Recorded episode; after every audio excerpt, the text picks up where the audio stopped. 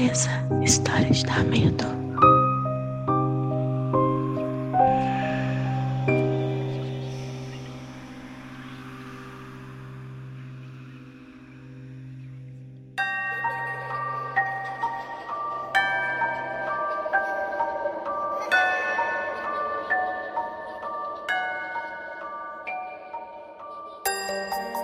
Oi, gente, cheguei. E hoje eu cheguei para um luz acesa. E hoje eu vou contar para vocês a história da Dona Magnólia. Essa história tem mais de 40 anos e aconteceu aí num sítio remoto de uma pequena cidade de um estado aí, que eu não vou dizer o nome. Quem me escreve é uma de suas filhas. Então vamos lá. Vamos de história.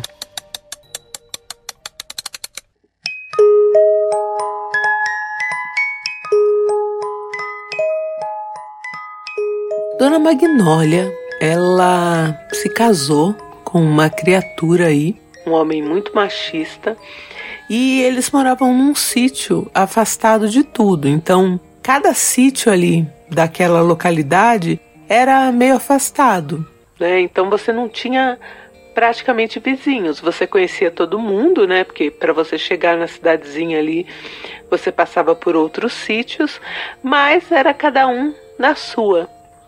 E esse marido mantinha a dona Magnólia muito isolada. Ela ficava sempre muito sozinha. E nisso ela começou a criar um bodezinho que a gente vai chamar aqui de Jorginho. Então, o companheiro ali das coisas que ela tinha que fazer, ela tinha que plantar, capinar roça, enfim, né? Fazer as coisas dali do sítio. Ela fazia junto ali com o Jorginho do lado dela, o bodezinho. E o bodezinho era como se fosse um cachorro mesmo, de estimação. Jorginho, inclusive, quando chegava alguém estranho no sítio, ele fazia assim como se fosse da cabeçada mesmo protegendo Dona Magnólia. Então ele era muito protetor. E o marido dela não ligava ainda bem, né? Não implicava com Jorginho, então eles foram seguindo aí a vida, foram vivendo assim. Até que Dona Magnólia engravidou. E aí tinha toda uma questão, né? A parteira, ela morava, sei lá, uns 10 sítios para lá. Teria que ter mais ou menos o tempo ali, né? Do parto e quando ela começasse a sentir as dores, esse marido teria que botar ela ali numa carroça para levar ali até a parteira. Era mais fácil que a parteira não tinha como vir, enfim. Só que esse marido de Dona Magnólia, às vezes ele saía à noite para ir beber e jogar, sei lá onde na cidade, e sumia. E chegou ali o dia, né, que ela achava que ela ia ter o bebê, porque ela já acordou estranha, já estava, né, sentindo algumas dores, e ela avisou o marido, e o marido nem ligou. Fez pouco ali da situação. O tempo foi passando, né, chegou a hora do almoço, Magnólia um pouco pior ali, foi caindo a tarde, chegou a noite, ela com muitas dores, sabendo que ia ter o bebê ali, o marido dela não apareceu. O Jorginho, desesperado, e berrava, porque ele é um bode, né? Então ele berrava, berrava e ia até a porta, voltava, até que de repente uma vizinha que não era a parteira, mas era uma, uma vizinha de longe também, apareceu na porta dela. Do nada. E falou: Magnólia, eu vim te ajudar.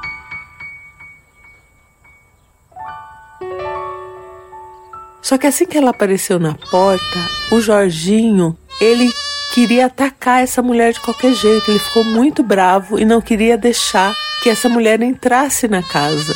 A Magnólia, com muito custo, muito esforço, conseguiu botar o Jorginho para fora da, daquele casebre e fechar a porta e pôr uma madeira na porta, porque o Jorginho ele tentava arrombar aquela porta.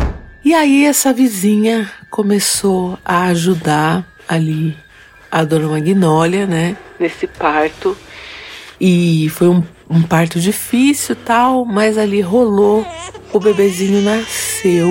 E enquanto a vizinha estava ali ajudando, a dona Magnólia, ela achou que fosse é, mais uma preocupação porque o Jorginho estava tentando derrubar a porta, ela começou a sentir uma coisa ruim, como se fosse um mau pressentimento.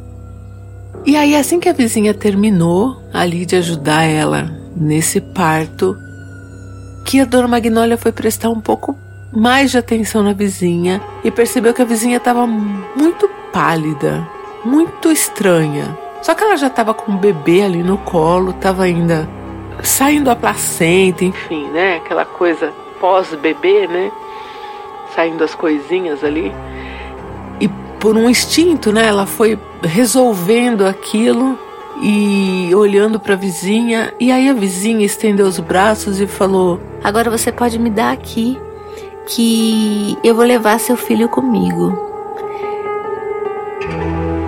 A dona Magnólia, que era ali um, uma jovem, né? A jovem Magnólia, abraçou mais forte o bebê e falou: Não, você não vai levar meu filho. E. E a mulher falou: Eu vou levar seu filho comigo. Dona Magnólia começou a gritar e começou a pedir por Deus, por Jesus, enfim, começou a rezar.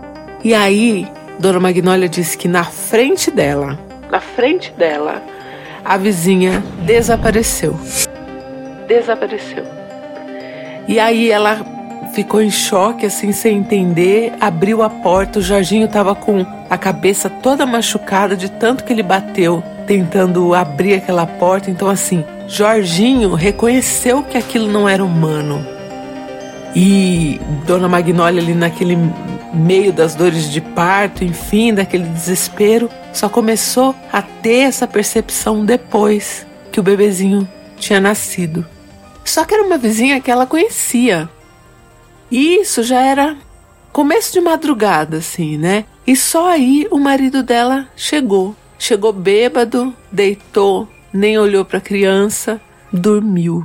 No dia seguinte, quando esse marido acordou e aí, enfim, né, prestou atenção que tinha nascido uma criança e tal, ficou feliz que era um, um menino. Dona Magnólia contou para ele o que tinha acontecido. Ele não acreditou, mas ela fez ele ir lá na casa da vizinha para saber da vizinha, né? Porque até essa vizinha começar a pedir o bebê, era uma pessoa boa, sempre foi. Quando este homem chegou na casa da vizinha que bateu, bateu, bateu e ninguém saiu, e era um casebre também, uma vizinha que morava sozinha, não tinha o que eles chamam de criação, né? Não tinha nenhum bicho, nada. Enfim, estava tudo um silêncio. Este homem resolveu dar uma olhada ali pela janela e achou a vizinha morta, mas morta assim de muitos dias, já cheia de mosca, cheia de larvas, sabe? E ninguém sabe do que, que ela morreu, porque também naquela época ninguém fez uma investigação, uma perícia, nada. E não tinha como ela ter ido ajudar a Magnólia no parto. Só que três dias depois da data que o bebezinho nasceu, esse bebezinho piorou, teve um, uma questão ali de saúde que Dona Magnólia também não sabe o que é e faleceu. Esse primeiro filho é, de Dona Magnólia morreu. Então, Dona Magnólia sempre achou que essa mulher, ela, ela não queria tomar o bebê. Ela estava talvez avisando que esse bebê ia com ela, ia morrer também. Depois que ela soube da morte da vizinha, ela teve esse entendimento, né? Que talvez a vizinha não, não quisesse tomar o bebê. É, isso, isso também a gente não vai saber, mas avisando que o bebê iria com ela, né? Que o bebê ia falecer, enfim, né? E essa história marcou muito a Dona Magnólia e o jeito que o Jorginho reagiu também, né? Ele sabia, eu acho que o bicho sempre sabe, né? Eu acho, sei lá. Dona Magnólia, depois desse bebê, teve três filhas. Uma delas que me escreveu, que a gente pode chamar aqui de Marisa. Marisa que me escreveu. Aí eles saíram daquele estado, foram morar em outro estado, elas, né? Porque o que, que aconteceu ali no final dessa história nessa cidade? O tempo foi passando, as meninas foram crescendo, o Jorginho, já um bodinho bem idosinho, né? Ficou ali velhinho. E ele nunca gostou desse marido da dona Magnólia, então ele nunca se aproximou, nunca teve muito contato com esse com este homem, né? E um dia, já bem velhinho, o Jorginho, é, esse homem saindo a pé para ir até a cidade, quando ele bebia, às vezes ele não ia é, de carroça nem a cavalo, ele ia a pé. E aí o Jorginho foi até uma parte da estrada de terra ali, né, com esse homem e ficou olhando ele de longe. Pela primeira vez ele acompanhou esse homem. Dona Magnólia achou estranho, né? E ficou olhando tal. E aí esse marido não voltou nesse dia. No dia seguinte, Dona Magnólia foi procurar ele na cidade e ele tinha sido assassinado. Ele tinha sido morto na cidade. Então, Dona Magnólia também acha que Jorginho é, sabia, pressentiu e só depois que Jorginho morreu, o bodezinho morreu, ela resolveu pegar as meninas e sair daquela cidade. Tipo, era só o Jorginho que mantinha ela ainda ali. Né? Depois que o marido morreu, ela teve que se virar, enfim, né? Mas deu tudo certo, assim, né? E aí, quando o Jorginho morreu, e foi assim uma perda muito grande para Dona Magnólia, mas muito mais do que o marido, ela falou que não sentiu. amo, não sentiu a morte do marido, que era um, um péssimo homem com ela, enfim, né? Um péssimo pai, mas sentiu muito a morte de Jorginho. Então, esse é um luz acesa mais ameno, né? E aí, para deixar aqui uma beijoca e todo o nosso carinho para o bodinho Jorginho. Agora, vocês acham que a vizinha voltou para ir lá ajudar no parto para levar esse bebê embora e tipo ela matou o bebê ou ela foi avisar que o bebê ia morrer de qualquer jeito? Eu acho que de repente ela foi avisar, né? Que, que poder que ela teria para matar esse bebê, né? Três dias depois ele tá, tá morto. Eu acho que ela foi avisar que ela já estava morta e que esse bebê ia morrer também, assim. E meio que na hora o texto não, não rolou bem. Eu acho que foi isso. Sei lá. Oi, pessoal. Meu nome é Caio. Falo de Rio Preto, interior de São Paulo. Foi um dos luzes acesas que eu achei mais bonitos, assim, mais sensíveis, mais tocantes, porque mostra, assim, deixa evidente como que o ser humano é capaz de criar uma conexão tão intensa, né, com um animal de estimação. É, eu mesmo já fui salvo por uma cachorra que eu tive há um tempo atrás. Ela me acordou enquanto eu adormeci e eu tinha deixado umas panelas no fogo.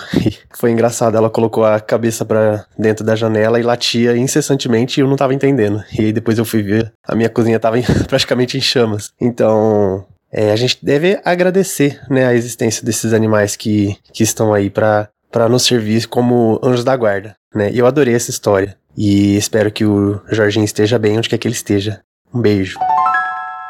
Oi, Ney Viabilices, aqui é a Estela de RJ Paraty. E Dona Magnólia, para mim, Jorginho, ele foi um anjo da guarda que te protegeu dos maus. E essa vizinha sua foi para tentar te avisar que o seu filho ia falecer.